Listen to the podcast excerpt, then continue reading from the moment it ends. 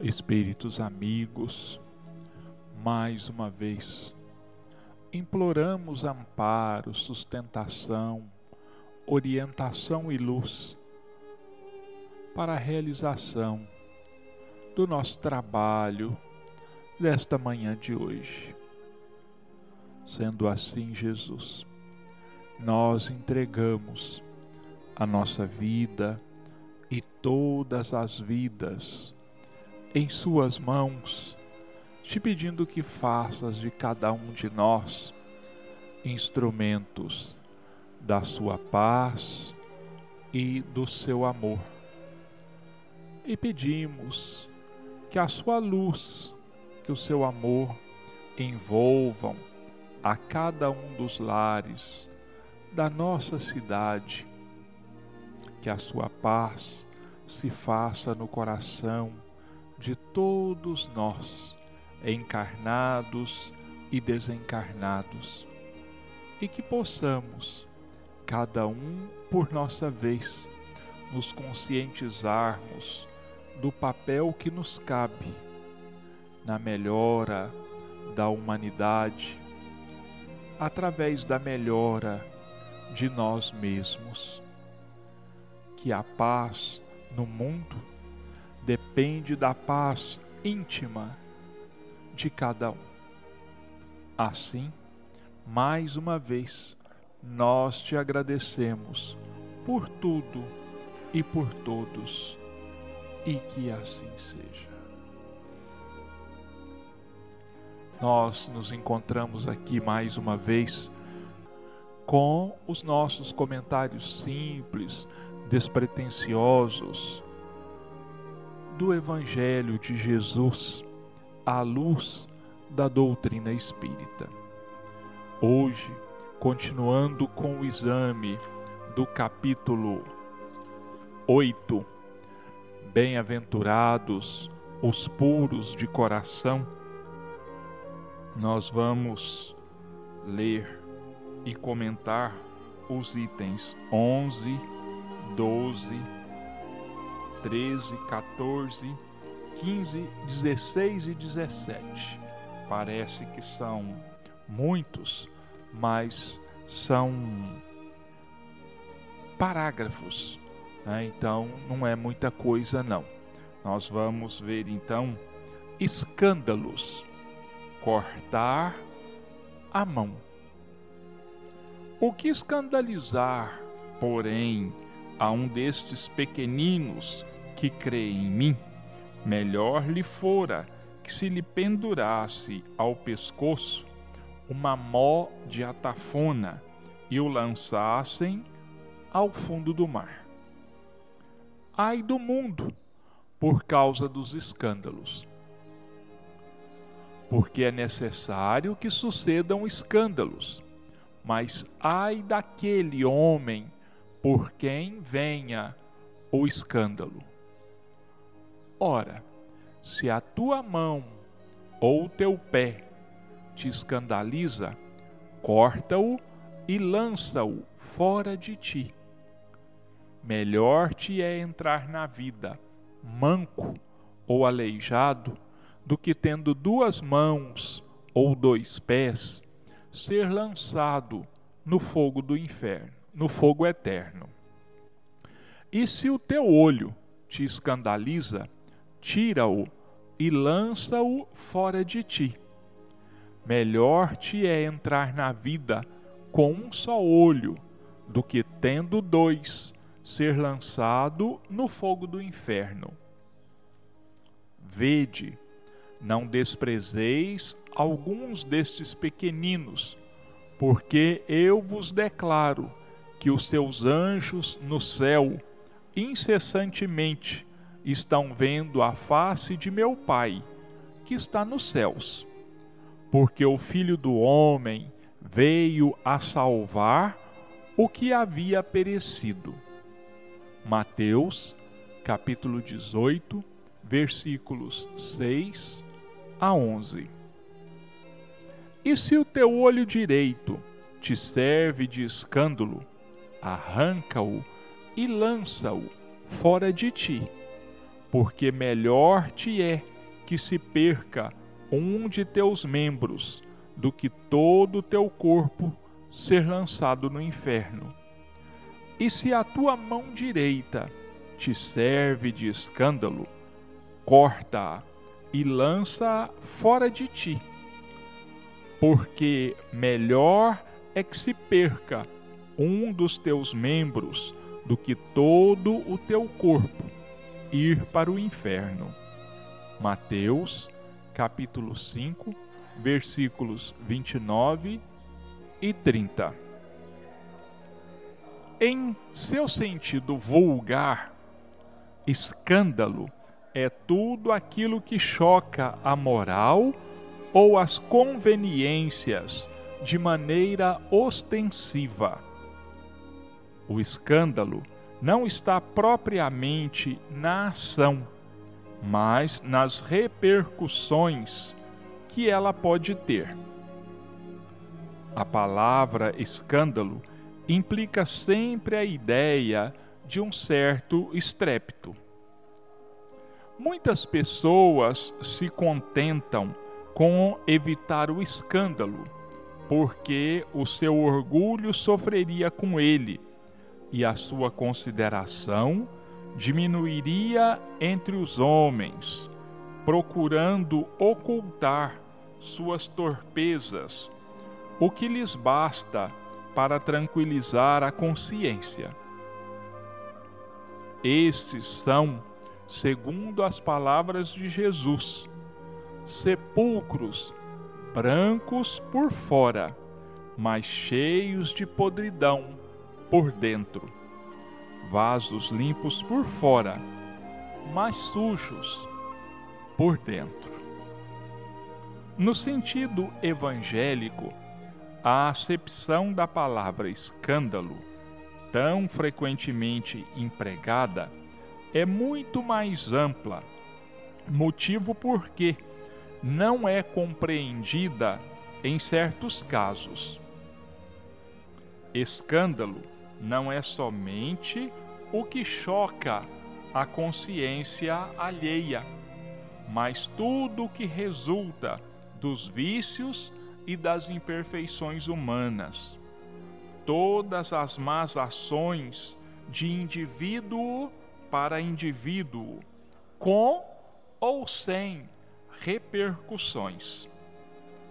O escândalo, nesse caso, é o resultado efetivo do mal moral. É necessário que sucedam escândalos no mundo, disse Jesus, porque os homens, sendo ainda imperfeitos, têm inclinação para o mal, e porque as más árvores dão maus frutos. Devemos, pois, entender por estas palavras que o mal é uma consequência da imperfeição humana e não que os homens tenham obrigação de praticá-lo. É necessário que venha o escândalo para que os homens, em expiação na terra, se punam a si mesmos pelo contato de seus próprios vícios, dos quais são as primeiras vítimas e cujos inconvenientes acabam por compreender. Depois que tiverem sofrido o mal, procurarão o remédio no bem. A reação desses vícios serve, portanto, ao mesmo tempo de castigo para uns e de prova para outros. É assim que Deus faz sair o bem do mal e que os próprios homens aproveitam as coisas más ou desagradáveis. Se assim é, dir-se-á: o mal é necessário, e durará para sempre, pois se viesse a desaparecer, Deus ficaria privado de um poderoso meio de castigar os culpados. É inútil, portanto, procurar melhorar os homens. Mas, se não houvesse culpados, não haveria necessidade de castigos. Suponhamos a humanidade transformada numa comunhão de homens de bem. Nenhum procuraria fazer mal ao próximo, e todos seriam felizes, porque seriam bons. Tal é o estado dos mundos adiantados, dos quais o mal foi excluído. Tal será o estado da terra quando houver progredido suficientemente. Mas, enquanto certos mundos avançam, outros se formam, povoados por espíritos primitivos e que servem ainda de moradia, de exílio e de lugar de expiação para os espíritos imperfeitos, rebeldes, destinados no mal, rejeitados pelos mundos que se tornam felizes. Mas ai daquele porque vem o escândalo. Quer dizer que o mal, sempre, sem, sempre o mal, aquele que serviu sem o saber de instrumento para a justiça divina, sendo utilizados os seus maus instintos, nem por isso deixou de fazer o mal e deve ser punido. É assim, por exemplo, que um filho ingrato é uma punição ou uma prova para o pai que o suporta, porque esse pai talvez tenha sido um mau filho que fez sofrer o seu pai e agora sofre a pena de talião. Mas o filho não terá desculpas por isso e deverá ser castigado, por sua vez, através dos seus próprios filhos ou de outra maneira. Se tua mão te serve de causa de escândalo, corta. Figura enérgica que seria absurdo tomar-se ao pé da letra e que significa simplesmente a necessidade de destruirmos em nós todas as causas de escândalo, ou seja, do mal.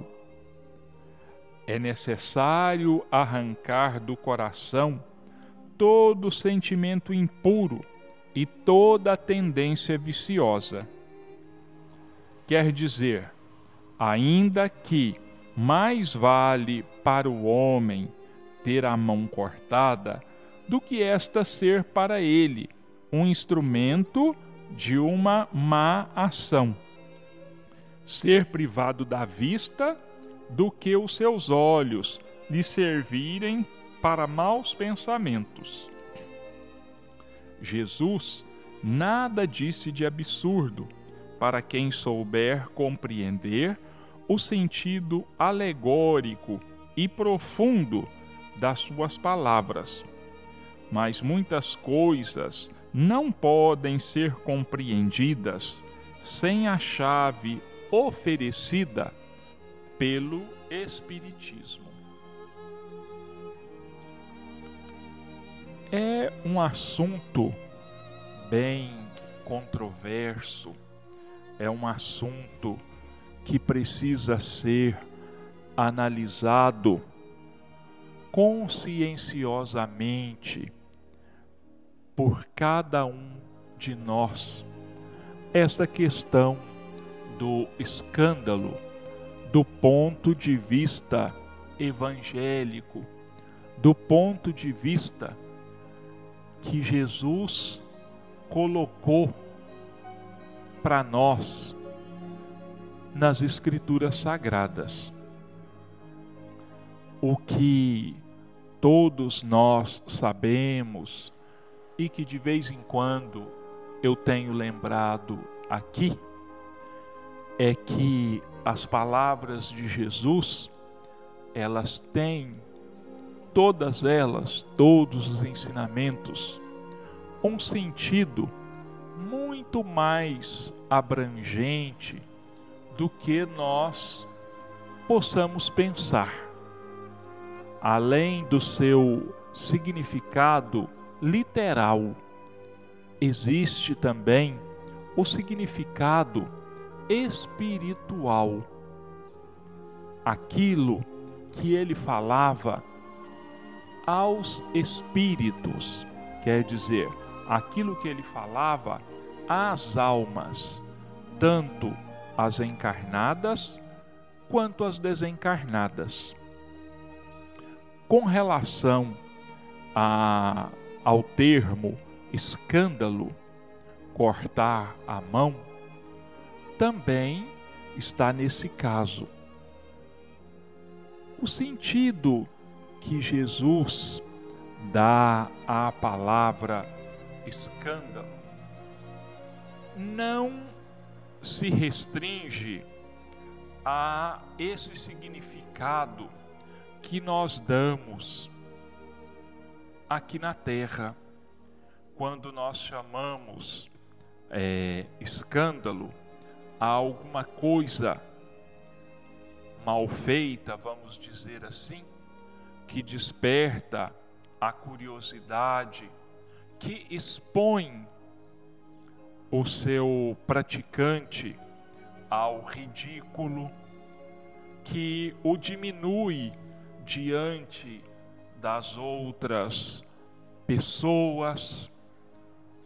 Não é apenas isso.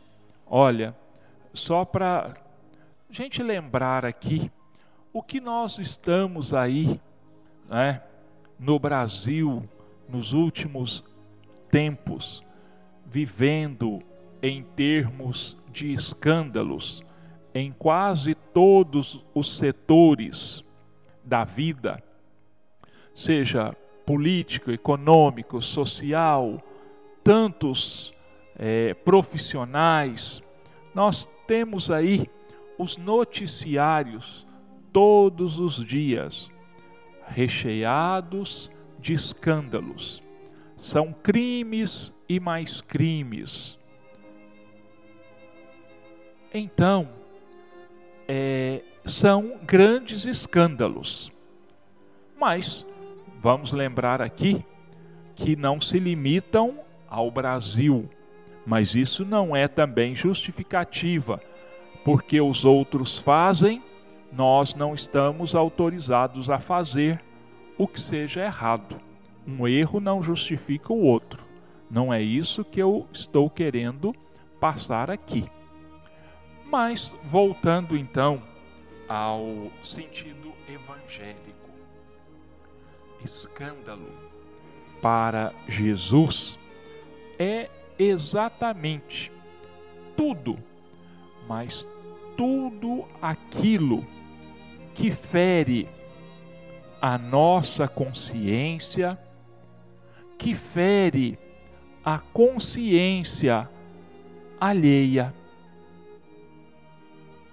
Ainda que ninguém ficasse sabendo de algum mal feito nosso, algum erro clamoroso, grande, ainda que isso fosse abafado, não deixaria de ser escândalo diante dos postulados da lei divina, que pede que nós vivamos de forma reta, com a consciência reta, sem nada que nos acusasse.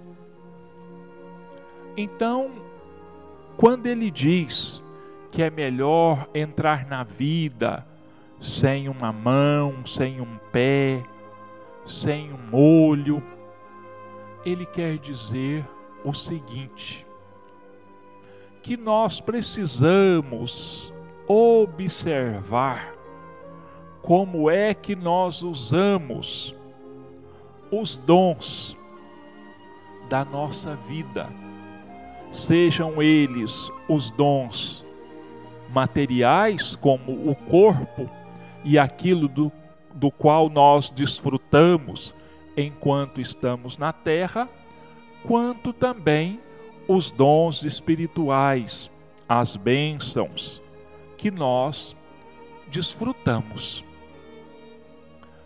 Olha, muito provavelmente aqueles que usam mal os seus dotes físicos, os seus órgãos físicos para fazerem o mal, muito provavelmente numa vida futura vão rogar a Deus que nasçam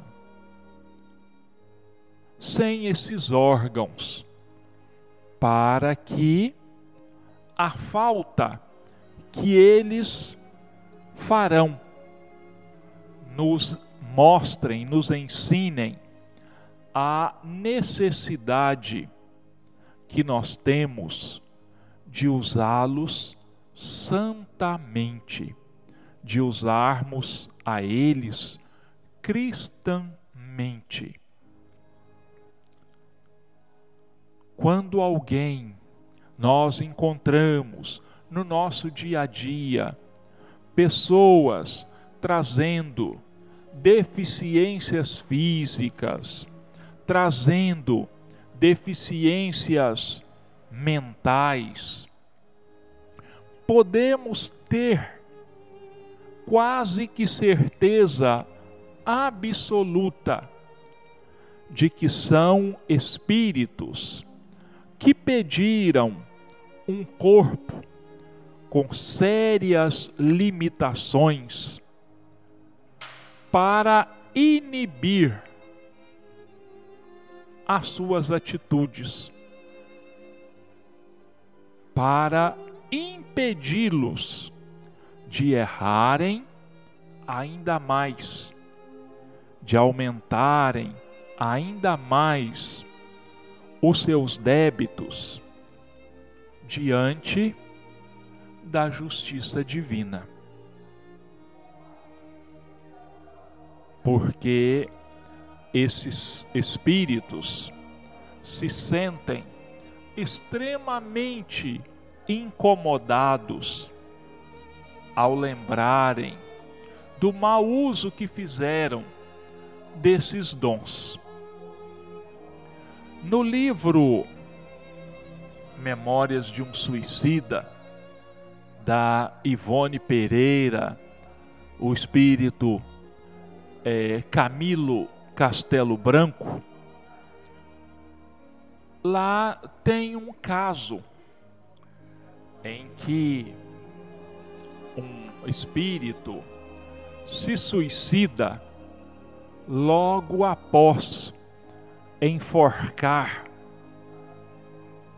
a sua amante com as próprias mãos. Ele se suicidou foi, como acontece muitas vezes, recolhido ao Vale dos Suicidas, onde passou por enormes sofrimentos durante muitos anos, até que chegou o momento de serem resgatados e serem preparados para uma nova etapa de vida no corpo físico. E esse indivíduo, esse espírito que eu me esqueci agora o nome que ele usava nessa nessa vida, se bem que muitas vezes esses nomes nos romances, quando são escritos, muitas vezes os nomes são trocados para evitar identificação.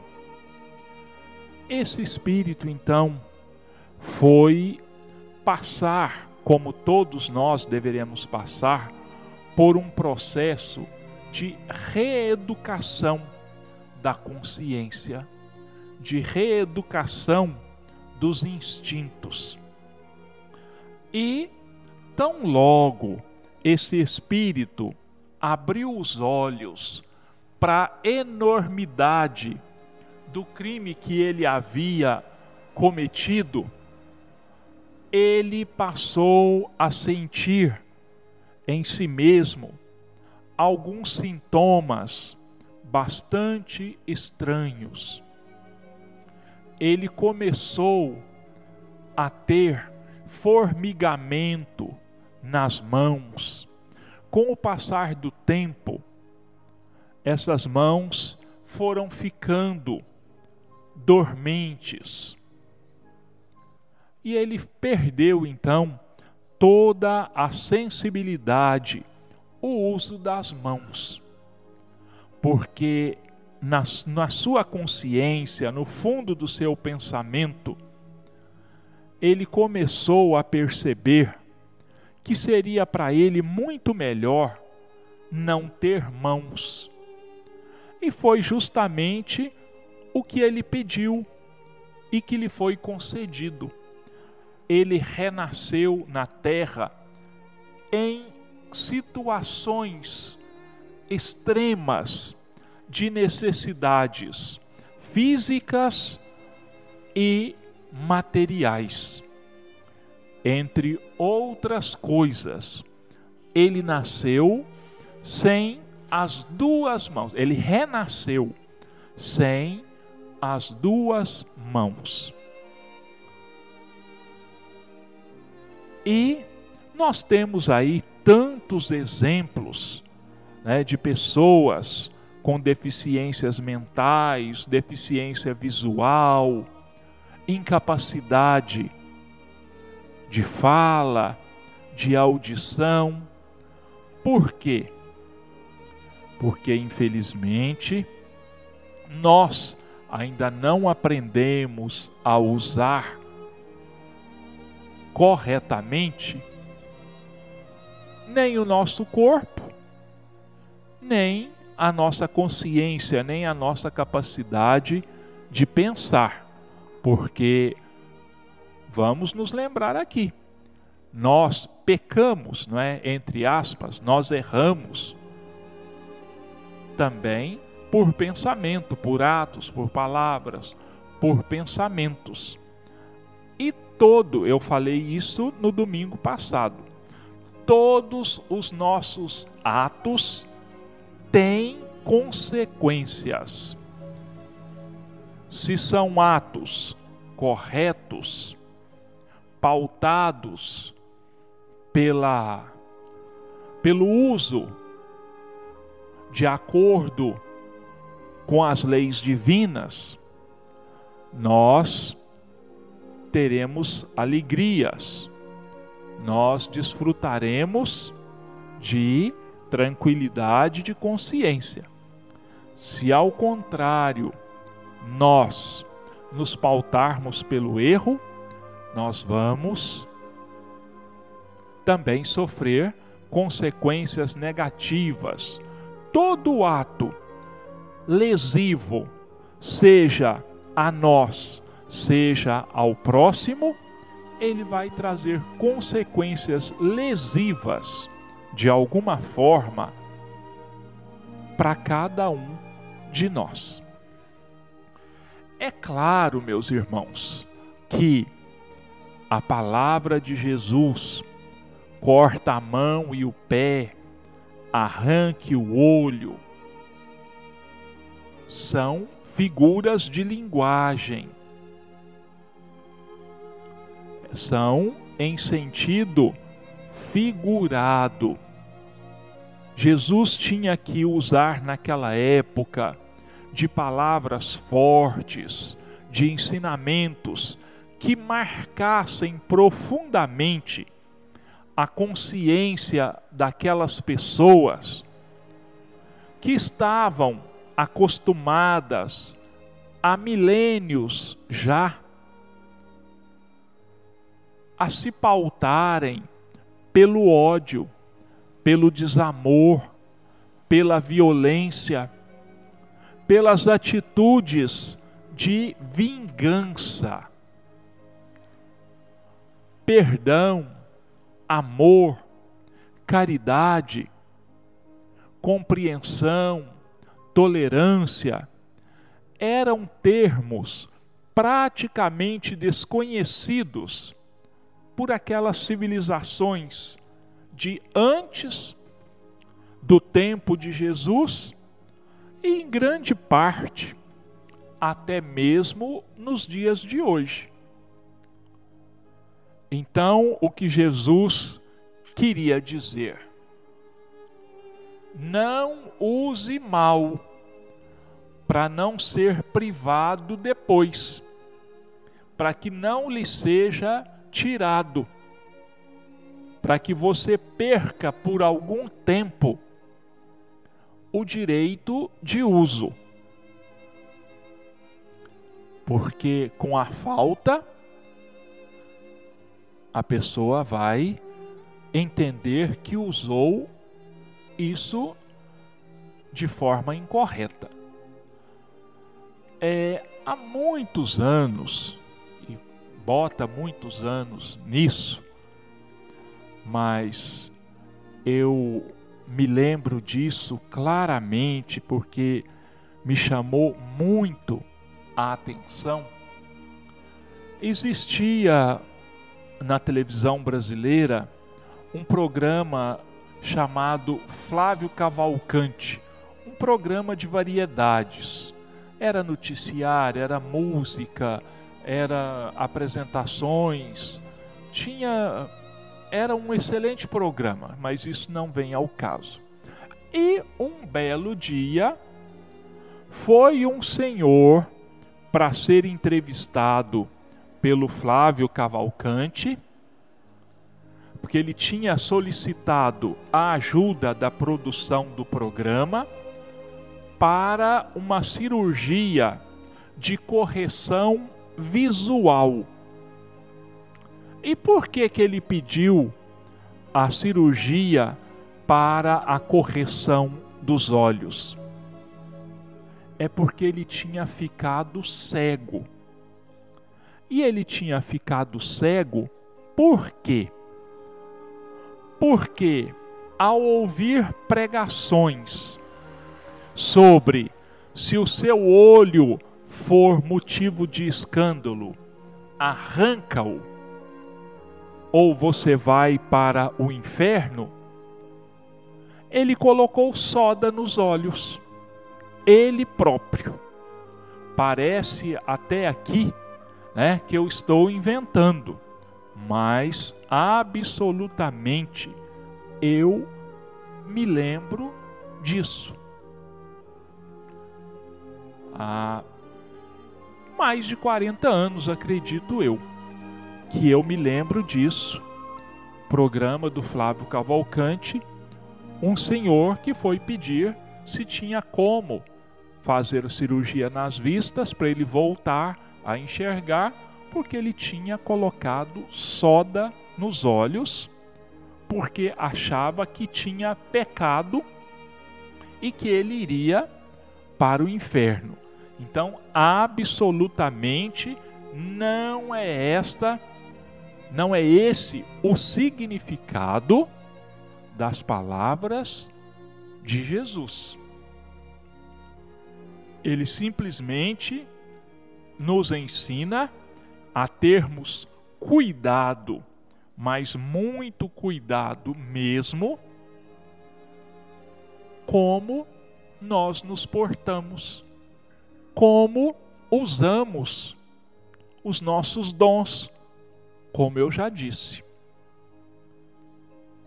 Então, meus irmãos, vamos evitar danos futuros vamos evitar dores futuras, porque tenhamos a certeza absoluta.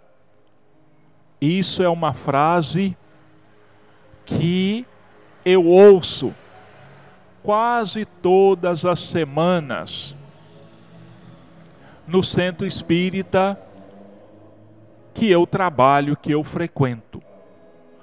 Todo erro cometido é uma dívida contraída e que mais cedo ou mais tarde deverá ser quitada, terá que ser paga.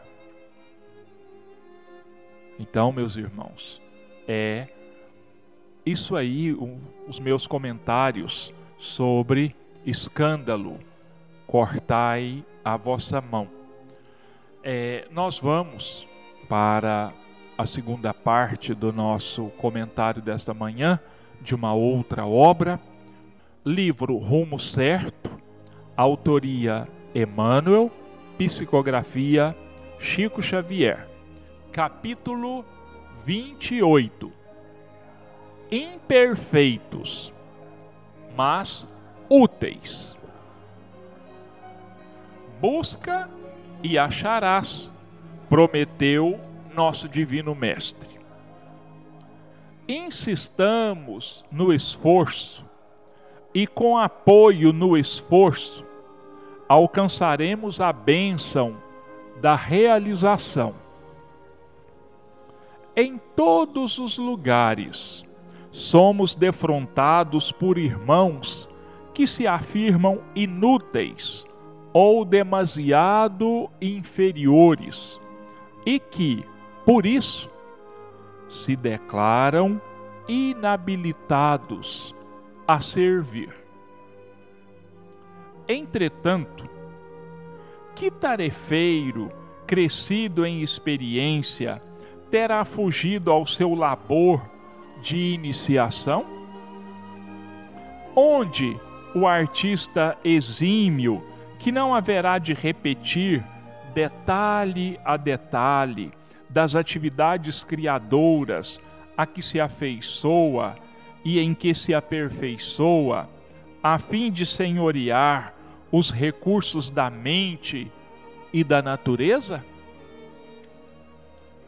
Se ainda perguntas pela ação que te compete na seara do bem, toma lugar na caravana do serviço consagrando alma e tempo ao concurso que lhe possamos prestar e sustentando o devido respeito ao missionário, aos missionários de cúpula no levantamento do mundo melhor,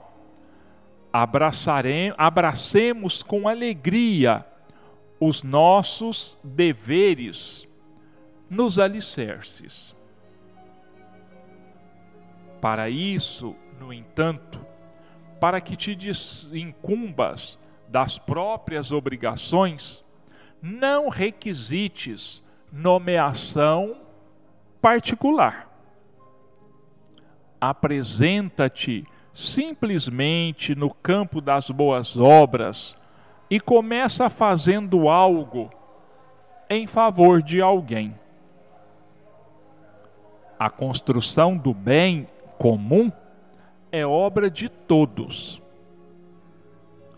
Todos necessitamos trabalhar no sentido de aprender e construir, auxiliando os companheiros esclarecidos para que se tornem cada vez mais fiéis à execução dos compromissos nobilitantes que abraçam.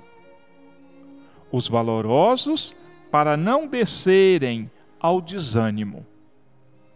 Os retos, para que não se transviem. Os fracos, para que se robusteçam. Os tristes, para que se consolem. Os caídos, para que se reergam.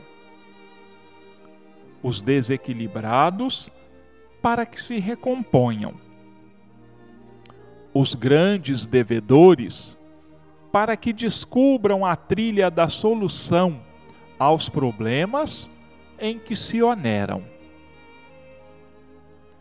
Todos nós, espíritos em evolução no planeta, somos ainda imperfeitos, mas úteis.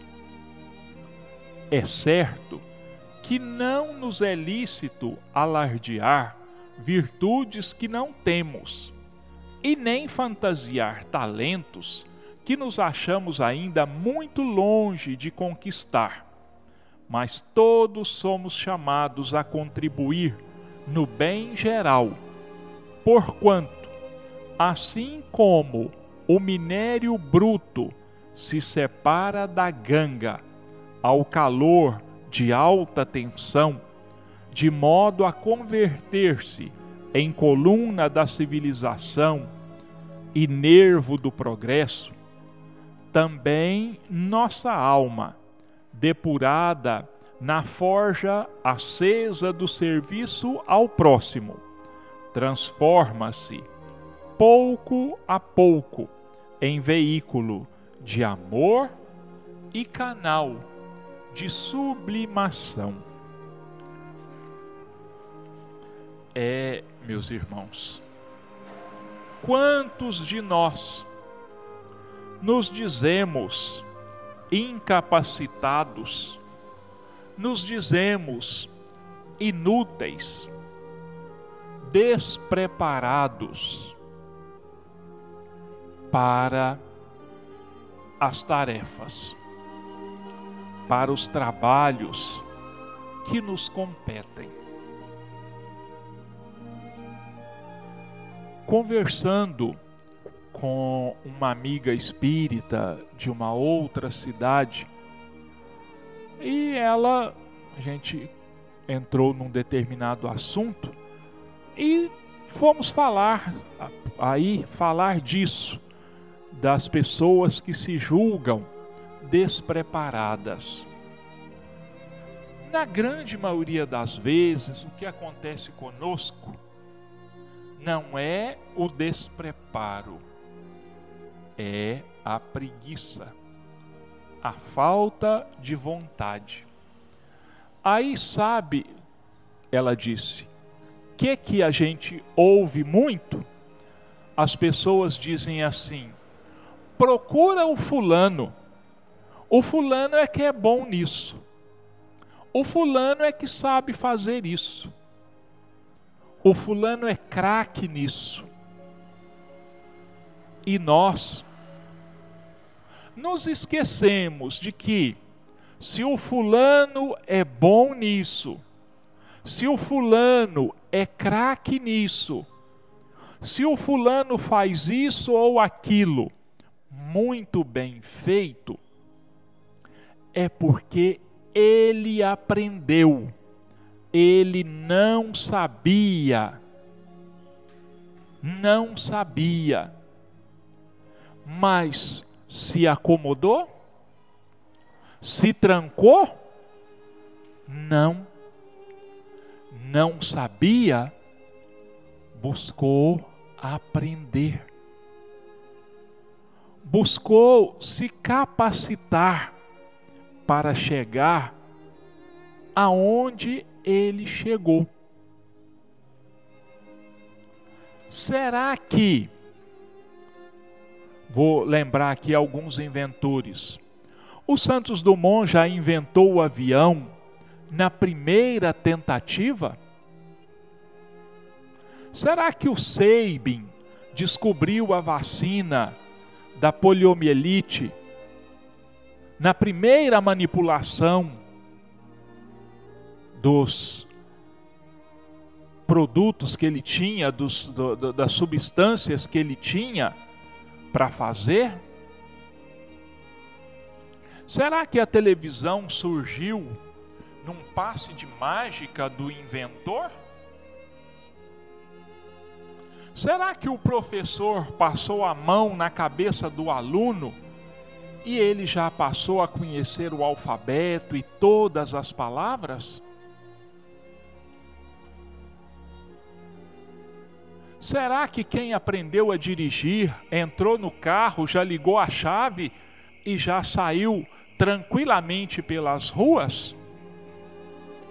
Não, meus irmãos, porque isso é praticamente impossível. É preciso que haja boa vontade por parte de cada um de nós. Nós temos que nos dispor ao auxílio, nós temos que nos dispor ao trabalho, ao trabalho no bem, em benefício do outro, em benefício da comunidade. Ah, mas eu sou tão imperfeito, a gente ouve isso muito em doutrina espírita. Das outras religiões eu não sei porque eu não participo, mas falo da que eu conheço. Quantas vezes as pessoas dizem, mas eu sou tão imperfeito? Somos imperfeitos e queremos continuar imperfeitos? Quando o operário procura uma ferramenta e que ele não acha a ferramenta ideal para executar a sua obra, ele deixa de fazer a obra? Não. Ele se aproveita, ele se utiliza de uma ferramenta inferior até que ele consiga uma ferramenta superior, ideal. Assim é Deus conosco. Nós somos imperfeitos, mas devemos ser úteis. Deveremos procurar nos tornarmos úteis. O pouco que nós façamos, o pouco que nós sabemos vai ser o pontapé inicial para que a gente aprenda de verdade, para que a gente aprenda a cada dia mais. É no trabalho, é na lida, é na luta que nós aprendemos. De braços cruzados, ninguém vai sair do lugar. Nós não vamos aprender.